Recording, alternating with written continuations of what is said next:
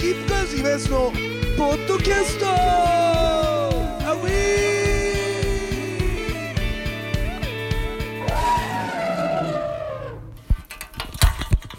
さあ、というわけでございましてですね、スキップカーズ今そのポッドキャストでございます。えー、今日はね、なんでこう急遽ですね、一人でやってるかというとですね、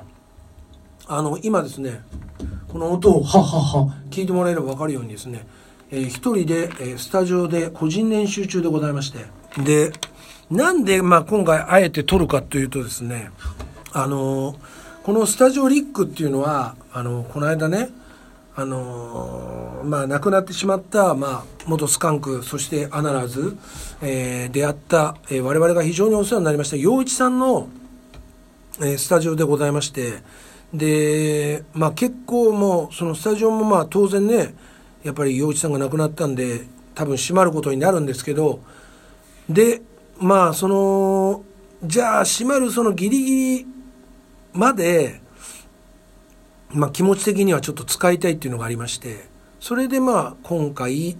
えー、まあ今現在明日、えー、神戸に行くっていう状態なんですけどで俺絶対バンドだったら前日練習って喉がいっちゃったら嫌だからやんないんですけどまああまりにもちょっとえー、小忙しくて、えー、入る日がもう本当に前日になっちゃって、えー、個人練習も今回は本当に前日に入らないとっていう感じで、えー、明日の神戸の練習してるんですけどね。で、結構、あのー、一人で練習するとものすごい肩に力いっちゃうんですよね。だからなんかちょっと声もかすれてんじゃないかなっていう気がするんですけど、まあとにかくですね、えー、ギリギリまでちょっと陽一さんのところで、ちょっと入って、まあ、陽一さんのことを、え思い出しながら、えー、やっぱりこのスタジオに入りたいなと思いまして今日は一人で、え、この個人練習入ったわけでございますけれども。でいずれですねこのメンバーも、まあ、うちのスキップカウズとしてもこのスタジオリックっていうリックっていうのは立憲バッカーと立憲バッカーから取ってるんですよね。だから RIC R が大文字で IC がえー、まあ、小文字なんですけど、まあ、後に一回スタジオの名前がちょっと変わったりするんですけど、まあ、基本的にはそのスタジオリックっていうのが、まあ、洋一さんが、えー、まあ、作った、えー、スタジオでございまして、まあ、通常あの練習スタジオっていうのは部屋がね、例えば大きさによって変わって、あの2部屋とか3部屋あったりするのが普通なんですけど、まあ、洋一さんのこの部屋は本当にプライベートスタジオ感満載で、えー、一室しかないんですね。でその一室でまあでも本当に先輩方もここで練習しててまあ真組先輩とか京一さんそして水戸さんとか、えー、傭兵も多分入ったことあるのかな。だからまあ結構いろんな人、ダイナマイトナキ先輩もそうだし、まあ、いろんな人がここを使ったことがあると思うんですけど、まあだからね、えー、今日はまあ話があっちゃこっちゃ言ってますけど、とにかくまあ洋一さんのこのスタジオリックで、えー、個人年最後にちょっとしたいなと思いまして、えー、今練習してる最中でございますけど。で、実はそのスキップカウズでもですね、千葉ルックが11月5日にあるんですけど、その11月5日の千葉ルック用に、えー、おそらくリハに11月3日に入るんですね。で、11月3日に入るのが多分、バンドでの、その、お稽古ですね、いわゆるね。いわゆるお稽古で入るのの最後に多分なるんじゃないかなと。だからちょっとその日にも、まあ、みんなでこのスタジオリックの思い出っていうことで、またこのポッドキャストを、えー、おそらくこの後半、今俺前半喋ってますけど、後半は多分メンバーみんなでいければいいななんて思いつつも、えー、っていう感じなんですけど、ただなんだかんだ言ってこれ一人で喋っちゃって、喋りきった場合は、このまま多分送って、えー、エビちゃんとこで、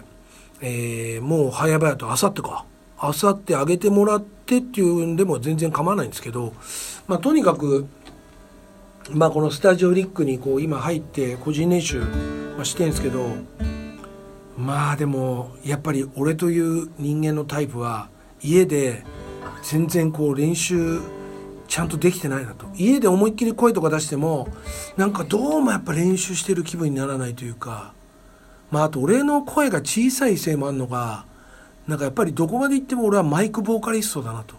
なんかさ、生で声がでっけえ人っているじゃんあ羨ましいんだけど、俺が声ちっちゃいから。だからなんか声がすげえでっかい人っていうのはやっぱりこうね、のぶとくて、で、生でアコースティックで、えー、もうそれこそ電気を使わずに、えー、ストリートとかでやって生きる感じでストリートで生きる歌っていうのはさなんかキーが決まってきちゃうんだよねなんか、うん、だからそううちのスキップカーズはストリート向きじゃないんですよね。あのー、そのギターのギターっていうかその歌のキー的にも。あの低いとこから高いとこまでまんべんなく使う遠藤君の場合だとあんまりストリート向きじゃないかなみたいなね。まあそういうのもあるんですけど、まあとにかく、まあどうでもいいところにまた話があっちゃこっち行ってるんですけど、とにかく家で練習すると全然俺の場合はなんかこうピンとこないというか、なんかね、ステージで歌うのが、なんかね、想像できないっていうか、だから多分だけど、こう、ね、日常生活を送ってるとこで練習しても、あんまし浮かばないんだろうね、これね。自分のライブやってる自分が。だからそのライブっていうのはあくまで自分の中で異空間、別物っていう風に捉えてて、なんか日日常から非日常に変わるみたいなさ、まあ、かっこよく言えばね。なんかそういうのがあるから多分家でやってると自分の中に入ってこないのかなと思ったりもするんですけどね。まあどうでもいい話なんだけどさ。でまあそれで神戸の、あのー、曲順を今ですね、迷いながら決めてるんですけど、今のうちに今考えてる感じのだけ発表しちゃうとですねまあどっちみちこれがな一番最多に流れてももうどっちみちライブ終わってるんであれなんだけど今えー、切り取り線とで新たに、まあ、夢の木の下でを、まあ、覚えたので覚えたっていうかまああ弾けるなっていうところで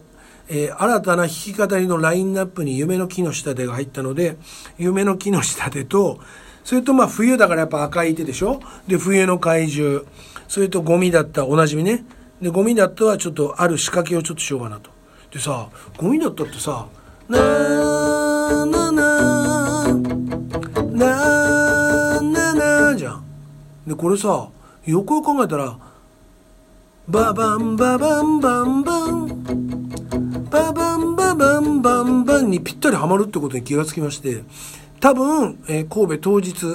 だ明日だよね。明日、え、明日？明日か。だから明日、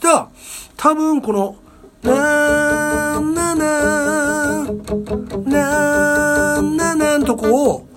ババンババンバンバン、ババンババンバンバンの煽りで、ちょっとやろうかなと思ってるんですけどね。うん。ただやっぱさ人をとかお客を煽るのはさ得意だけどさ弾きながら煽るってさめちゃめちゃ難しいよね。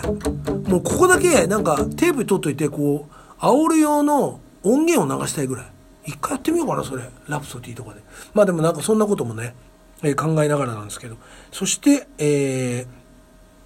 まあ元友人ですね。元友人、まあ、元友人もまあえー、やろうかなっていうところと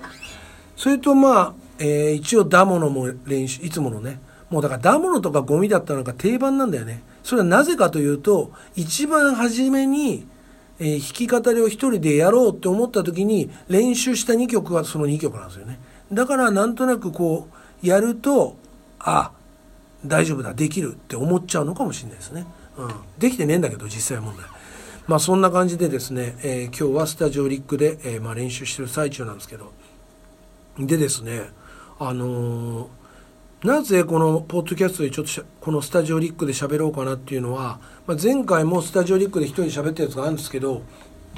まあ、あとは陽一さんとの思い出をちょっとね、えー、俺なりにちょっと喋っとこうかなと思いましてでそもそも俺が陽一さんと会ったのは多分20代でもともとそのスキップカーズとしてデビューが決まった時それでまあ事務所所属事務所が決まってその所属事務所の、えー、先輩に、えー、自分もね大好きで、えー、アマチュアの時に聞いてたレフィッシュさんがいると。で、まあ、レピッシュが先輩としていて、で、そのレピッシュ先輩といえばですけど、まあ、もちろん、まぐみさん、京一さん、源さん、達さん、えー、がいて、えー、ゆきよしさんがいたわけだけど、それで、まあ、あのー、一番初めに、一番相手してくれる社交的な人がまぐみさんで、で、まぐみさんとやっと喋れるようになりましたってなって、そっから京一さんともすごい仲良く喋れるようになって、まあ、京一さん、源さん。これはあの結構酒の力を借りて結構ベロベロになって話しかけに行ってやっとこういろいろと喋れるようになって、えー、仲良くしてもらって、えー、レピッシュのライブとか行って、まあ、打ち上げとかも出れるようになってってなった時に京一さんのソロもう俺はすごい好きだったんで、まあ、やっぱ必然的にアナラーズも見に行きたいってことになってでアナラーズもちょこまか見に行くことになるんですね。でアナラーズ見に行った時にやっぱあの陽一さんに会ってであの俺自体がそのまあ日本のインディーズからもうインディーズと RC みたいな。もうとにかく大好きだった、えー、キャプテンレコードみたいな世界だからさ。でやっぱりそのキャプテンレコードの専属みたいな感じで、えー、華々しく CD デビューしたのがスカンクで、まあ、スカンクのボーカルだった陽一さんがその京一さんの、えー、アナラーズでギター弾いてるっていうのがまず一つすげえ驚きで。それでまあそのよでもね陽一さんとちゃんと喋れるようになるまでだいぶ時間がかかったような気がすんだよな。だからアナラーズ時代に多分ちゃんと喋れてたのかなっていう世界なんですけど。でだから多分まだドラムがフルトンとかがやってる時のアナラーズを見に行ったのかな。それとやっぱ覚えてるのは千葉 LOOK にアナラーズが来た時にまた見に行かしてもらってまあその時はもう陽一さんとも喋れるようになってたのかな。で多分そのアナラーズの前に、えー、やってたのが、えー、デビューしてたのかな？